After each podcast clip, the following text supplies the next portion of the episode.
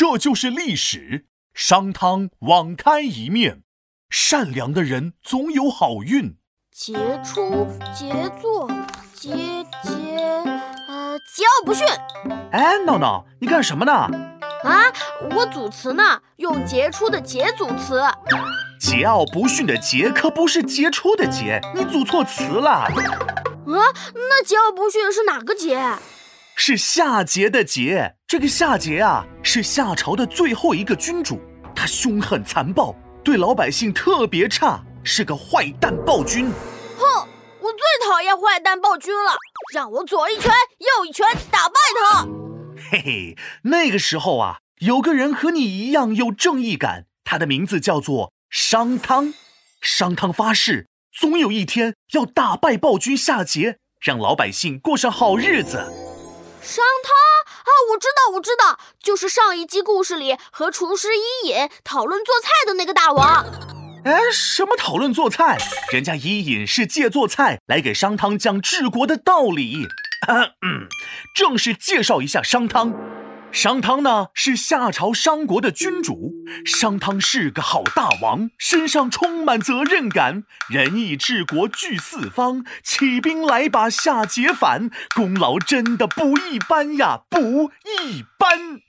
我和商汤一个样，身上充满正义感。嘿嘿嘿。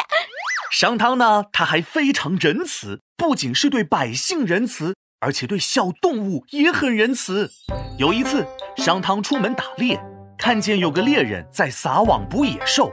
这个人网撒的可以说是非常霸气了。现在咱们看见渔民打鱼啥的，呃，都是用一张网，猎人啪啪啪啪，上上下下、前前后后四个方向都撒了网啊！那不是天罗地网？哎呦，闹闹，你最近有进步啊，会用成语了。啪啪啪！给你鼓个小掌。我继续说，这个猎人一边撒网一边祈祷：天上飞的，地下走的，四面来的野兽们都进入我布置的天罗地网里吧，这样我就发达了。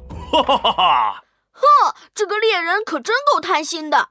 是呀，仁慈的商汤看到了，连连摇头，心里觉得很痛啊。他心想。这个猎人设置四个方向的网，这样会把所有的野兽都捉光的。这样根本就是赶尽杀绝，用不了几次就会把天上飞的、地上跑的野兽捕杀完了。这样可不行。嗯，没错没错，这样根本不符合可持续发展的要求。哎呀，闹闹，你这头脑是越来越尖端了。呃，咱们说回商汤，仁慈的商汤下令。把捕捉野兽的网撤去三面，只保留一面网。猎人照办了。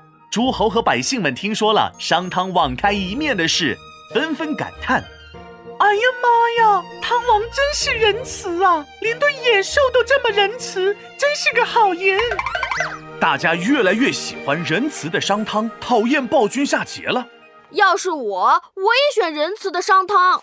后来呢，在宰相伊尹的帮助下，商汤越来越强大，人心所向，所向披靡。商汤带领军队在明条打败了夏桀，商汤宣布夏朝灭亡，商朝建立。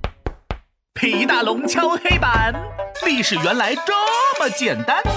商汤野外巡视地界，看见猎人真是造孽，商汤仁慈网开一面。野兽是兴高又采烈。